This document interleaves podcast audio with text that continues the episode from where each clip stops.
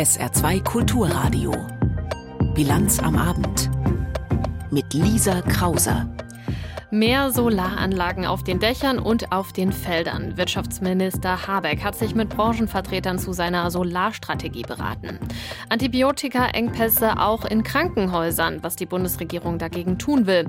Und der Chef der Wagner-Truppe droht Moskau mit dem Abzug seiner Männer. Auch das ein Thema in den nächsten 30 Minuten. Herzlich willkommen. Die Stahlindustrie im Saarland frisst extrem viel Strom und bei den hohen Strompreisen ist das ein Problem für die Stahlunternehmen. Deshalb fordert das Saarland auch immer wieder eine Art Industriestrompreisbremse. Wirtschaftsminister Habeck zeigt sich offen dafür, aber es gibt viel Gegenwind aus dem Finanzministerium. Weniger Gegenwind gibt es beim Thema Solarenergie. Habeck will den Ausbau massiv vorantreiben. Wie seine Strategie dazu aussieht, hat er heute beim Photovoltaikgipfel mit Branchenvertretern in Berlin vorgestellt. Einzelheiten dazu von Lothar Lenz. Wenn für eine Branche in Deutschland die Sonne scheint, und das im doppelten Sinn, dann sind es wohl die Hersteller von Solarzellen. Überall werden neue Anlagen installiert, auf Einfamilienhäusern, auf Feldern, sogar schwimmend auf Baggerseen. Und es soll noch viel mehr Photovoltaik dazukommen, wenn es nach Bundeswirtschaftsminister Robert Habeck geht. Bis zum Jahr 2030 soll knapp ein Drittel des deutschen Strombedarfs aus Solarenergie kommen. Was Wunder, dass Carsten Körnig vom Bundesverband der Solarwirtschaft nach dem Gespräch mit dem Minister fast schon strahlt. Die Photovoltaikstrategie enthält viel Licht, so gut wie kein Schatten. Doch wie immer ist auch ein guter Plan noch kein gutes Gesetz. Denn es sind noch viele Details offen und der Flächenverbrauch der Solarfelder stößt auch nicht überall auf Zuspruch. Trotzdem ist sich Carsten Körnig sicher, der Sonne gehört die Zukunft. Keine andere Energieform trifft gesellschaftsübergreifend auf eine so tiefe Verwurzelung und eine so hohe Akzeptanz wie die Solarenergie. Und deswegen möchte Minister Robert Habeck gerne noch mehr Landwirte dafür gewinnen, oben über ihren Feldern Photovoltaik zu installieren und unten drunter zu ackern. Agri-PV nennen das die Solarleute. Also die gemeinsame Nutzung von landwirtschaftlicher Feldbestellung und PV-Anlagen das schafft weitere Möglichkeiten für Solaranlagen, aber auch eine Beteiligung im ländlichen Raum. Und in der Stadt? Da bereiten Robert Habeck vor allem die Mehrfamilienhäuser Sorgen. Wenn Vermieter heute eine Solaranlage für ihre Mieter installieren wollen oder mehrere Wohnungseigentümer wollen gemeinsam die Sonne auf dem Dach nutzen, dann ist das noch immer sehr kompliziert. Habeck plädiert für einfachere Genehmigungen, auch für die beliebten Kleinanlagen auf dem Balkon. Der Bundeswirtschaftsminister nutzte die Pressekonferenz mit der Solarbranche aber auch, um noch einmal für seine Idee zu werben, die energieintensivsten Industriebranchen in Deutschland mit subventioniertem Strom zu versorgen. Bis zu 30 Milliarden Euro soll das kosten innerhalb der kommenden sechs Jahre. Das Geld sei vorhanden im Wirtschaftsstabilisierungsfonds, sagte Habeck. Warum es also nicht nutzen für die heimische Industrie? Dass sie investieren kann, dass sie Standortsicherheit hat. Und natürlich gilt dieser Strompreis dann auch für neue Industrien, also Batterieproduktion oder Halbleiterproduktion. Die kritischen Industriezweige, die wir im internationalen Wettbewerb gerne hier haben wollen. Doch mit seiner Initiative ist Robert Habeck ziemlich alleine im Bundeskabinett. Sowohl Bundeskanzler Scholz als auch Bundesfinanzminister Lindner äußerten sich skeptisch zu einer Strompreisbremse für industrielle Großverbraucher. Es sei kein Geld dafür da, ließ Lindner heute seine Sprecherin erklären. Robert Habeck aber bleibt bei seiner Initiative. Und dass das jetzt breit auch gesellschaftlich mit den Industrieakteuren, mit den Gewerkschaften, mit den Verbänden diskutiert werden sollte, dafür werbe ich sehr, dass man nicht gleich die Tür zuknallt, bevor man überhaupt erstmal sich ausgetauscht hat. Die Tür, die Robert Habeck meint, dürfte die zum Dienstzimmer des Bundesfinanzministers sein. Die Energiewende ist das große Thema von Wirtschaftsminister Habeck. Für seine Heizungspolitik hat er viel Kritik geerntet, auch von Wählerinnen und Wählern. Laut dem aktuellen ARD Deutschland Trend kämen die Grünen gerade mal auf 16 Prozent, wenn am kommenden Sonntag Bundestagswahl wäre. Und damit würden sie gleich aufliegen mit der AfD. Die Grünen stecken offenbar in der Krise und die könnte sich noch verschärfen. Jetzt, wo der Vorwurf der Vetternwirtschaft in Habecks Wirtschaftsministerium im Raum steht. Dietrich Karl Meurer berichtet. Handfester Skandal oder eine von der Opposition getriebene Kampagne? Fakt ist, Bundeswirtschaftsminister und Vizekanzler Robert Habeck von den Grünen ist mächtig unter Druck geraten, vor allem wegen seines Staatssekretärs Patrick Greichen. Dessen Trauzeuge war als Geschäftsführer der staatlichen deutschen Energieagentur DENA ausgewählt worden. Greichen war am Auswahlprozess beteiligt. Es gibt offenkundig strukturelle Probleme in dem Haus. Empörte sich im Sender Phoenix Gitta Konnemann, Bundestagsabgeordnete und Vorsitzende der CDU-Wirtschaftsvereinigung Mittelstands- und Wirtschaftsunion. Ihrer Meinung nach fangen diese strukturellen Probleme mit dem Minister an. Denn ehrlicherweise entweder wusste Robert Habeck, was Herr Greichen macht, oder er hat es nicht gesehen. Und beides wäre fatal. Für mehr Kritik sorgen familiäre Verbindungen zwischen Staatssekretär Greichen und dem Öko-Institut Freiburg. Die Forschungseinrichtung, bei der seine Schwester und sein Bruder arbeiten, erhält regelmäßig Aufträge vom Ministerium. Allerdings war das auch schon so, bevor die Ampelkoalition ins Amt kam. Das zeigen nun vom Ministerium veröffentlichte Übersichten. Dennoch brachte CDU-Frau Gitta Konnemann einen parlamentarischen Untersuchungsausschuss ins Spiel und sagte, das äh, Ministerium ist kein Familienunternehmen, aber aktuell wird es als solches geführt. CDU-Parteichef Friedrich Merz forderte, die Bundesregierung müsse den Verdacht ausräumen, dass hier nur mit Filz- und Vetternwirtschaft gearbeitet wird. Aufklärungsbedarf meldete auch die Fraktionsvorsitzende der Partei Die Linke, Amira Mohamed Ali, an. Minister Robert Habeck räumte unterdessen erneut ein, dass bei der Auswahl des künftigen DENA-Chefs ein Fehler gemacht wurde. Er ist auf dem Weg, korrigiert und geheilt zu werden. So hat der Aufsichtsrat der Deutschen Energieagentur ein verändertes Auswahlverfahren und eine Neuausschreibung der Stelle an der Spitze der DENA beschlossen. Der Minister hält unterdessen fest an seinem Staatssekretär Greichen, der maßgeblich die Grundzüge der Energiewende entwickelt hat. Habeck sagte, Fehler zuzugeben heiße auch an anderer Stelle, wo keine Fehler passierten. Die Leute, die hier diese Strategie mit erarbeitet haben, die die Energiepolitik im letzten Jahr gesichert haben und die den Ausbau der erneuerbaren Energien vorantreiben, dann auch vor falschen Unterstellungen Schutz zu nehmen. CDU-Politikerin Julia Glöckner will nicht zur Tagesordnung übergehen und fordert mehr Aufklärung. Gibt es noch mehr Verzwickungen? Gibt es noch mehr ähm, Verwandtschaftsinteressensverhältnisse? Und jetzt kam auch raus, dass ein ganz großer Geldgeber aus den USA kommt, ein Geldgeber dieser äh, Klima-Community. Am liebsten würde Glöckner sehen, dass personelle Konsequenzen gezogen werden. Habeck solle die Reißleine ziehen, sagte sie. Doch damit ist nicht zu rechnen. Während seiner Afrikareise stärkte Bundeskanzler Scholz seinem Wirtschaftsminister den Rücken. Um die Grünen im Saarland ist es ruhig geworden nach dem Chaos rund um die Landtags- und die Bundestagswahl, wo man die Grünen letztendlich nicht wählen konnte und nach den Querelen rund um den früheren Vorsitzenden Hubert Ulrich. Die Grünen haben es letztes Jahr also nicht in den Landtag geschafft und sitzen somit immer noch in der außerparlamentarischen Opposition. Am Sonntag, da treffen sich die Saargrünen zum Parteitag in Homburg. Es stehen Vorstandswahlen an. Janek Böffel aus der SR Politikredaktion. Man bekommt ja wenig mit von den Saargrünen. Das Letzte, an was man sich erinnert, sind eben diese Personalquerelen. Hat sich die Lage da innerhalb der Partei etwas beruhigt? Ja, also einerseits kann man natürlich sagen, es ist keine Kunst. Also wir kommen ja nicht nur von ein bisschen Chaos, sondern von heillosem Chaos innerhalb dieser Partei. Also da haben sie sich schon deutlich bewegt. Es ist auch tatsächlich in der Partei ruhiger geworden. Es gab jetzt vor dem Parteitag Austausch wohl, wie man hört, zwischen den Kreisspitzen, was auch alles andere als selbstverständlich in den vergangenen Jahren im Prinzip war. Da waren die Lager schon sehr verfeindet. Natürlich gibt es immer noch Lager und natürlich läuft nicht alles rund bei den saarländischen Grünen. Also gerade was die Strukturreformen, die noch anstehen und das wird sicher ein dickes Brett, da gibt es sicher noch was zu tun. Aber insgesamt nicht nur von dem Level, von dem wir kommen, sondern auch insgesamt ist es deutlich ruhiger und beruhigter bei den saarländischen Grünen geworden. Sollte ja dann genug Raum und Zeit sein äh, für inhaltliche Arbeit. Wie gut machen die Grünen ihren Job als außerparlamentarische Opposition? Das klingt jetzt ein bisschen überheblich, sie machen es aber ordentlich. Also natürlich, man muss es so offen sagen, außerparlamentarische Opposition ist im Saarland Mist. Ganz einfach.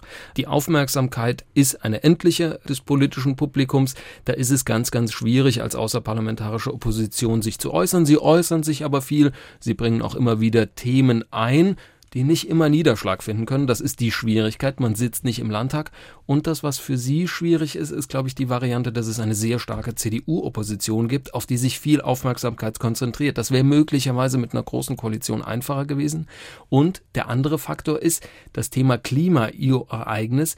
Da ist natürlich im Hinblick auf außerparlamentarische Opposition gibt's Konkurrenz. Fridays for Future. Das grenzt die gesamte öffentliche Aufmerksamkeit nochmal ein, die die Grünen dann mit anderen teilen müssen. Aber zumindest dort, wo sie tatsächlich Einfluss haben, wo sie sich äußern können, ist schon spürbar, dass sie das eigentlich relativ ordentlich machen. Wie gesagt, sie machen einen unangenehmen Job ordentlich.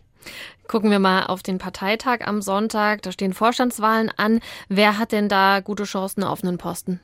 Schwierig zu sagen. Wir haben Stand jetzt, kann sich immer noch was tun. Drei Kandidaturen. Einerseits Uta Sullenberger, die seit 2021 die Partei mit Ralf Nonniger, der nicht mehr antreten wird, geführt hatte.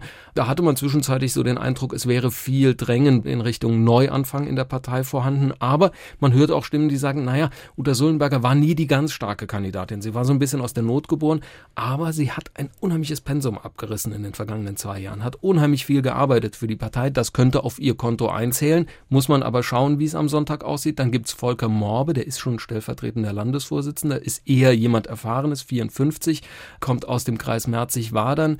Der könnte ein Kandidat sein, hat sogar die Partei mal ganz kurz kommissarisch als Landesvorsitzender geführt und dann möglicherweise das, äh, die Grünen sind nicht unbedingt reich an prominenten Gesichtern im Saarland aktuell. Das vielleicht prominenteste Gesicht äh, Jean Dillschneider, die Landesvorsitzende der Grünen Jugend, die schon vor einiger Zeit ihren Hut in den Ring geworfen hat. Wer es am Ende werden wird, auch bei den Grünen gibt es da wenige, die sagen, das ist sozusagen, da setze ich mein Geld drauf. Ich würde es mal so zusammenfassen, auf hoher See vor Gericht und bei den saarländischen Grünen auf einem Parteitag ist mein Gottes Hand. Ja, viele unbekannte, eher unbekannte Namen, die du da genannt hast, bis auf äh, Jean Dill Schneider. Der bekannteste Name immer noch, wohl, den man mit den Grünen im Saarland verbindet, ist Hubert Ulrich und eben auch mit ihm sein mächtiger Ortsverband Saarlouis. Wie groß ist da der Einfluss noch? Deutlich kleiner geworden. Man muss einfach so sagen, in den vergangenen Jahren alle Abgesänge zum Trotz, bei den saarländischen Grünen war keine Politik gegen den Ortsverband Saarlouis zu machen, gegen Hubert Ulrich zu machen. Das hat sich tatsächlich ein wenig verschoben. Das haben auch die vergangenen Parteitage gezeigt. Ja, Saarlouis ist immer noch mit großem Abstand der größte Ortsverband im ganzen Land, stellt auch immer noch die meisten Delegierten. Immer noch ein Viertel der Delegierten sind theoretisch aus Saarlouis. Aber es reicht nicht mehr. Es gibt sozusagen damit keine Sperrminorität mehr gegen andere Positionen. Und das vielleicht ein Marker ist auch Kimjat Göktas, die mit Hubert Ulrich Co-Vorsitzende im Ortsverband Saarlouis ist, bisher stellvertretende Landesvorsitzende, wird, wie man hört, nicht mehr antreten. Das könnte auch ein Marker dafür sein, dass da auch die Erkenntnis ist, es fehlt an Mehrheiten. Also, ich sage mal so, es gab schon sehr, sehr, sehr viele Abgesänge auf den Einfluss von Hubert Ulrich. Er hat sie alle Lügen gestraft, aber diesmal könnte es tatsächlich sein, dass Saarlouis immer noch der stärkste Ortsverband ist, aber dass der Einfluss gebrochen ist. Infos und Einschätzungen zu den Grünen im Saarland von Janik Böffel. Die Bundesregierung will die Tierhaltung in Deutschland umbauen hin zu mehr Tierwohl, das heißt mehr Platz für die Tiere und ein insgesamt besseres Leben für sie. Dafür bringt die Bundesregierung gerade eine Art Tierwohl-Label auf den Weg. Davon hat man schon oft gehört. Zwei Bundesregierungen sind in den letzten Jahren schon gescheitert bei dem Thema und auch jetzt gibt's Widerstand. Die Agrarminister, vor allem der unionsgeführten Bundesländer, sehen die Pläne von Bundesagrarminister Özdemir teilweise skeptisch. Heute haben sie auf einer Sonderagrarministerkonferenz darüber beraten. Was diese Beratungen ergeben haben, berichtet Georg Schwarte. Bundeslandwirtschaftsminister Özdemir sprach am Ende von einem gemeinsamen Erfolg. Trotz anhaltender Kritik der Agrarministerinnen und Minister aus den Ländern soll das Gesetz zur Tierhaltungskennzeichnung wie geplant für den Bereich der Mastschweinehaltung starten. Erst später kommen dann andere Tiergruppen wie Rinder oder Geflügel dazu. Auch der Umbau der Nutztierhaltung insgesamt soll wie ursprünglich geplant vom Bund vorerst mit einer Milliarde Euro gefördert werden. Die Länder forderten Özdemir heute nach der Sondersitzung in Berlin auf, bis spätestens Herbst ein Gesamtkonzept für die Tierhaltungskennzeichnung zu erarbeiten und zudem die Finanzierung für einen dem Tierwohl entsprechenden Umbau der Tierhaltung in Deutschland vorzulegen. Hauptkritikpunkt, den Ländern fehlt ein schlüssiges Gesamtkonzept sowie eine solide Finanzierung. Viele Minister befürchteten, dass durch nicht praktikable Anforderungen Tierhalter aufgeben und die Nutztierhaltung in Deutschland weiter schrumpft. Bundeslandwirtschaftsminister Özdemir betonte dagegen erneut alles, auch das jetzt geplante fünfstufige staatliche Tierwohl-Logo sei nur der Anfang. Özdemir warf der unionsgeführten Vorgängerregierung vor, jahrelang nichts umgesetzt zu haben. Die Ampelregierung sei dagegen nach eineinhalb Jahren beim Umbau der Nutztierhaltung so weit wie noch keine Bundesregierung zuvor. Ein Beitrag von Georg Schwarte. Lieferengpässe bei Medikamenten. Das war vor einigen Jahren noch so gut wie kein Thema, wird aber zum immer größeren Problem. Im Moment spitzt sich die Lage weiter zu. Zum Beispiel fehlen auch Antibiotika für Kinder. Und auch aus den Krankenhäusern heißt es jetzt, es fehlen auch dort Medikamente. Dass es diese Engpässe gibt, dafür gibt es äh, verschiedene Ursachen, sagt unsere Hauptstadtstudio-Korrespondentin Birte Sönnigsen. Es gab zum Beispiel einige ungewöhnlich starke Krankheitswellen und da wurden dann plötzlich viele Medikamente gebraucht. Die Lager waren zum Teil auch leerer, als sie es vor der Pandemie waren. Das ist also ein Grund. Es geht aber natürlich vor allem auch um die Kosten. Und ein großer Teil der Medikamente, der wird inzwischen aus Kostengründen in China und in Indien produziert. Und auch da hat die Corona-Pandemie aber nicht nur eben zu Lieferkettenproblemen geführt. Da ist Deutschland einfach ziemlich ab abhängig von diesen Ländern. Und es hat auch mit dem System zu tun, wie Medikamente in Deutschland eingekauft und von den Krankenversicherungen abgerechnet werden können. Vor allem Medikamente, deren Patentschutz abgelaufen ist. Da gibt es nämlich bestimmte Regeln, deren Ziel ist es, Geld zu sparen. Und das sind auch mehrere Milliarden Euro pro Jahr, die gespart werden. Das führt auf der anderen Seite aber eben dazu, dass das Angebot an Medikamenten zum Teil kleiner ist und einfach auch schneller Medikamente fehlen können. Die Bundesregierung hat ein Gesetz auf den Weg gebracht, um gegen diesen Arzneimittelmangel vorzugehen. Das muss allerdings noch vom Bundestag verabschiedet werden. Und weil die Ursachen so komplex sind, umfasst das Gesetz auch ganz unterschiedliche Punkte. Nochmal Birte Sönnigsen. Zum einen sollen Krankenhäuser und Pharmaunternehmen in Zukunft mehr Medikamente lagern müssen, eben Vorräte anlegen. Ein zweiter Punkt ist die Art und Weise, wie Medikamente eingekauft werden, die soll sich ändern. Ganz grob gesagt werden Krankenkassen mehr Geld für bestimmte Medikamente ausgeben dürfen. Das Ziel ist nämlich, dass auch wieder mehr Arzneimittel wie Antibiotika in Europa produziert werden. Und da sollen die Krankenkassen eben die Möglichkeit bekommen, diese in Europa produzierten Medikamente ganz bestimmte einkaufen zu können, selbst wenn die teurer sind als die, die dann aus China oder aus Indien kommen. Und dritter Punkt, für Kinderarzneimittel sollen nochmal andere Regeln gelten. Da darf dann mehr Geld ausgegeben werden, damit es sich für die Hersteller lohnt, mehr nach Deutschland zu liefern von den Medikamenten, die knapp sind, damit es eben in Zukunft auf jeden Fall genug Fiebersäfte und andere Kindermedikamente hier gibt. Fachleute sind sich einig, dass etwas getan werden muss gegen den Medikamentenmangel. Am geplanten Gesetz gibt es trotzdem Kritik. Zum einen geht es darum, dass das Gesetz eben nicht darauf abzielt, dass alle Medikamente wieder mehr in Europa produziert werden, sondern vor allem eben Antibiotika und nicht etwa auch Krebsmedikamente oder Blutdrucksenker. Ein weiterer Kritikpunkt, Fachleute glauben nämlich nicht, dass von heute auf morgen plötzlich wieder mehr Arzneimittel in Europa produziert werden, weil es Jahre dauern wird, diese Produktionsanlagen aufzubauen, wenn überhaupt. Denn es gibt auch Expertinnen und Experten, die sagen, der Anreiz für Unternehmen, zu sagen, ach, ich produziere jetzt wieder mehr in Europa, der ist gar nicht groß genug mit diesem Gesetz. Auf der anderen Seite gibt es auch die Krankenkassen, die sagen, das Gesetz, das geht in die richtige Richtung. Der Spitzenverband der gesetzlichen Krankenkassen, der kritisiert eher die Pharmaunternehmen und sagt, naja, erst verlagern die ihre Produktion ins Ausland, um Geld zu sparen, verdienen dann viel Geld und jetzt, wo es Probleme gibt mit den Lieferketten, wird eben nach dem Staat gerufen. Das geht auch nicht, sagen sie.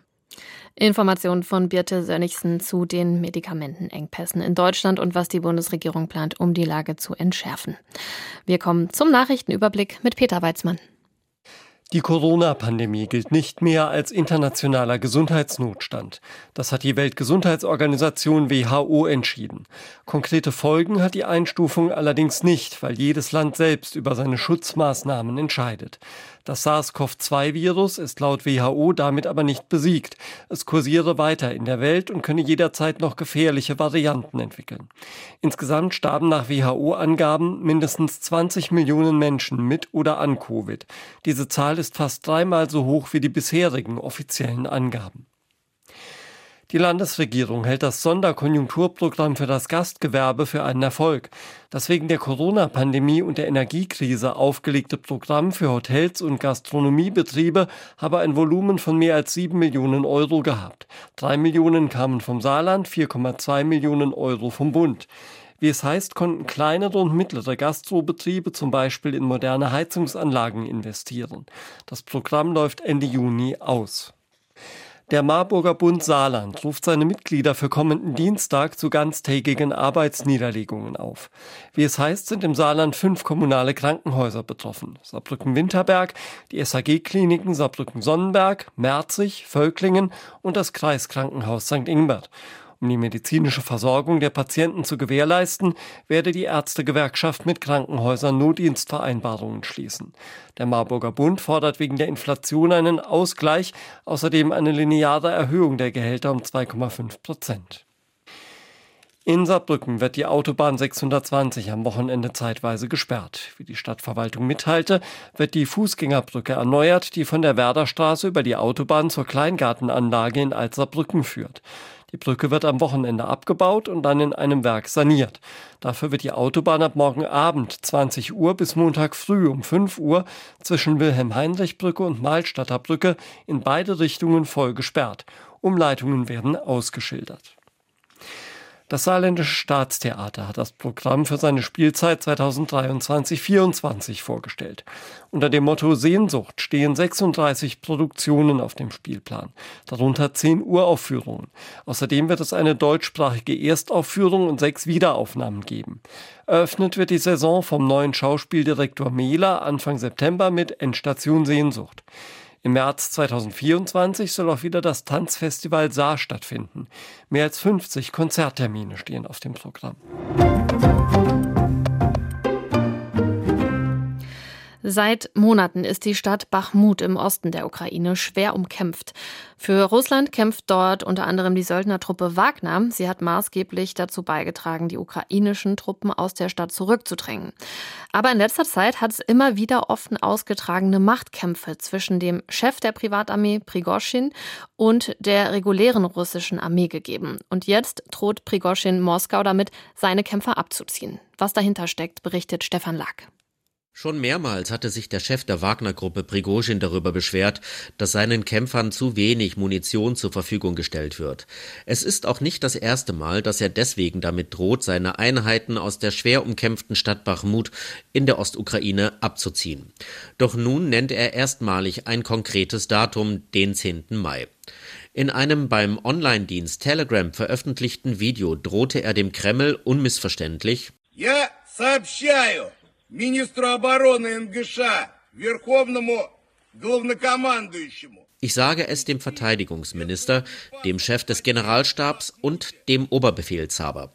Ohne Munition sollen meine Jungs keine sinnlosen und ungerechten Verluste hinnehmen. Deshalb werden wir am 10. Mai 2023 die Stadt Bachmut verlassen. Dabei ist Bachmut nach russischen Angaben fast komplett eingenommen. Dass Prigozhin den 10. Mai als Abzugstermin nennt, ist ein zusätzlicher Seitenhieb gegen die russische Armeeführung. Tags zuvor finden in Russland die Feierlichkeiten zum Tag des Sieges statt, mit dem Russland des Sieges über Hitler-Deutschland gedenkt. Vor dem Hintergrund des russischen Angriffskriegs gegen die Ukraine steht der Tag, der mittlerweile für viele Russen zum wichtigsten Feiertag geworden ist, allerdings in einem anderen Licht. Prigozhin weiß das natürlich und behauptet, dass er mit seinen Kämpfern eigentlich vorgehabt hätte, zu diesem Tag Russland einen besonderen Erfolg zu bescheren, aber es gebe Kräfte in Reihen des russischen Militärs, die seine Pläne unterwandert hätten. Vor einem Monat haben sie aufgehört, uns mit Munition zu versorgen. Und wir bekommen momentan nicht mehr als 10 Prozent der ursprünglichen Menge. Wir hatten vor, zum 9. Mai die Stadt Bachmut zu erobern. Die Militärbürokraten sahen das aber anders und stellten de facto mit dem 1. Mai alle Lieferungen an uns ein. Um nicht zuzulassen, dass wir dies tun. Sie wackeln nur mit ihren dicken Bäuchen und glauben, dass sie als Sieger in die Geschichte eingehen. Aber sie werden in den Geschichtsbüchern als Feiglinge stehen. Die Schärfe, mit der Prigozhin die russische Armeeführung angreift, ist beispiellos. In einem weiteren heute Nacht veröffentlichten Video hatte sich der Wagner-Chef vor aufgereihten Leichnamen in Militäruniformen gezeigt. Mit Blick auf die Leichen sagte er, diese Jungs seien alle an einem Tag gestorben. Und Prigozhin fluchte, diejenigen, die bei der Munitionsbeschaffung versagt hätten, würden in die Hölle kommen. Die Drohungen Prigozhins sind jedenfalls im Kreml angekommen. Kommentieren wollte sie Putins Sprecher Peskov heute jedoch nicht. Natürlich haben wir das in den Medien gesehen. Ich kann das aber nicht kommentieren, da es den Verlauf der militärischen Sonderoperation betrifft. Und während die Wagner-Truppe in Bachmut mit dem Abzug droht, hat Russland am Nachmittag die Teilevakuierung von Gebieten an der Südfront in der Ukraine angeordnet. Familien mit Kindern und ältere Menschen sollen vorübergehend aus den von Russland gehaltenen Frontgebieten rausgebracht werden. Die Ukraine bereitet seit Monaten eine neue Offensive gegen die russischen Streitkräfte vor und einige Analysten sind der Ansicht, dass diese Offensive unmittelbar bevorsteht.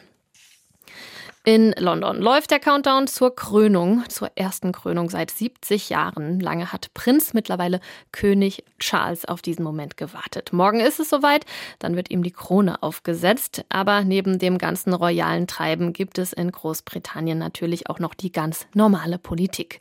Gestern waren dort Kommunalwahlen und es war kein guter Tag für die konservative Partei, die Tories. Für sie gab es ernüchternde Wahlergebnisse und das ist schlecht auch für den konservativen Premier Rishi Rishi Sunak. Denn das war sein erster Stimmungstest. Mehr dazu von Christoph Brössel. Ed Davey, der Vorsitzende der Liberaldemokraten, fuhr nach Windsor, um dort Wahlkämpfer und Kandidaten zu treffen. Die Lib Dems haben hier die Kommunalwahl gewonnen, so wie in vielen anderen Bezirken auch. And we're making huge gains across die Liberaldemokraten nehmen den Konservativen viele Sitze ab, sagte Davy. We're continuing to make sure the blue wall tumbles down. Seine Partei stelle sicher, dass die Wand der blauen Wahlbezirke, blau ist die Farbe der Konservativen, dass diese Wand eingerissen werde. So er sei stolz über das Wahlergebnis in Windsor. Am Nachmittag hatten die Liberaldemokraten bereits knapp 100 Sitze erobert, also von anderen Parteien, hauptsächlich den Konservativen, übernommen. Labour konnte über 200 zusätzliche Mandate für sich verbuchen. Insgesamt wurden gestern 8000 kommunale Mandate in England bestimmt. Experten gehen davon aus, dass am Ende die Konservativen 1000 Sitze verlieren könnten, was ein sehr schlechtes Ergebnis wäre. Keir Starmer, der Vorsitzende von Labour, suchte sich Medway aus für seinen ersten Auftritt nach dem Wahltag gestern. In dem Wahlbezirk im Südosten des Landes hat Labour schon lange nicht mehr gewonnen, bei den Kommunalwahlen jetzt aber endlich mal wieder. Die Ergebnisse im ganzen Land nannte er fantastisch. And we're having fantastic results across the country. We are on course for a Labour majority at the next general election. Die Partei sei auf dem Kurs zu einer Mehrheit bei den nächsten Unterhauswahlen. Darum geht es bei diesem ersten Stimmungstest für Rishi Sunak. Wie groß sind die Verluste für die regierenden Tories? Konnte Rishi Sunak, der die Partei nach turbulenten Monaten halbwegs stabilisierte, die Verluste begrenzen? Ist er der Richtige für die Unterhauswahlen, die wahrscheinlich Ende 2024 stattfinden? Die Wahlergebnisse könnten Zweifel aufkommen lassen. Die Unzufriedenheit über die Konservativen ist groß. Hohe Inflation, schwächelndes Wirtschaftswachstum, die langen Wartezeiten im Gesundheitsdienst. Viele haben den Eindruck, es wird einfach nicht besser. Rishi Sunak kennt die Kritik. And that's about halving inflation, growing the economy, reducing debt, cutting waiting lists and stopping the boats. That's what people care about. That's what they want us to deliver and that's what I and the government are going to work very hard to do. Er will Kurs halten, versprach am Morgen, er wolle liefern. Viel Zeit hat er nicht mehr. Wir gehen nach Frankfurt an die Börse zu Volker Hirt. Deckel drauf und gut ist finden die energieintensiven Branchen auch, denn sie werden bei ihrer Energieversorgung zwar wahrscheinlich einen hohen Beitrag zahlen müssen, mehr aber nicht. Sollte es mehr werden, dann springt der Staat ein, beziehungsweise das Finanzministerium. Christian Lindner findet das wahrscheinlich nicht ganz so gut wie Robert Habeck, aber es gibt politisch eine breite Unterstützung für den geplanten Energiepreisdeckel des Bundeswirtschaftsministers. Entsprechend waren die Reaktionen auf dem Börsenparkett, die Kurse der Unternehmen, vor allem aus der Chemiebranche, waren die großen Gewinner. Covestro fast 5% im Plus, BASF über 3%. Im MDAX war Wacker Chemie der große Gewinner mit einem Plus von fast 10%. Es war ein durchaus freundliches Finale an den deutschen Börsen, aber über die 16.000 Punkte ging es dann am Ende Doch nicht ganz. Einmal war man ja ganz kurz drüber, das war am Dienstag.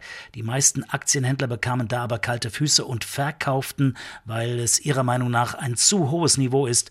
Der DAX beendet die Woche mit starken 15.961 Punkten, auch weil die Kurse an der Wall Street heute kräftig steigen. Und wir gucken auf die Wetteraussichten. Die kommende Nacht wird überwiegend trocken, die Luft kühlt auf 10 bis 7 Grad ab. Morgen starten wir mit einem freundlichen Mix aus Sonne und Wolken ins Wochenende bei bis zu 23 Grad. Am Sonntag kann es dann immer wieder Schauer oder Gewitter geben bei bis zu 21 Grad und die kommende Woche wird wechselhaft. Das war die Bilanz am Abend. Hier geht's mit Chris Ignazi weiter. Mein Name ist Lisa Krauser. Ich sage Tschüss und wünsche Ihnen ein schönes Wochenende.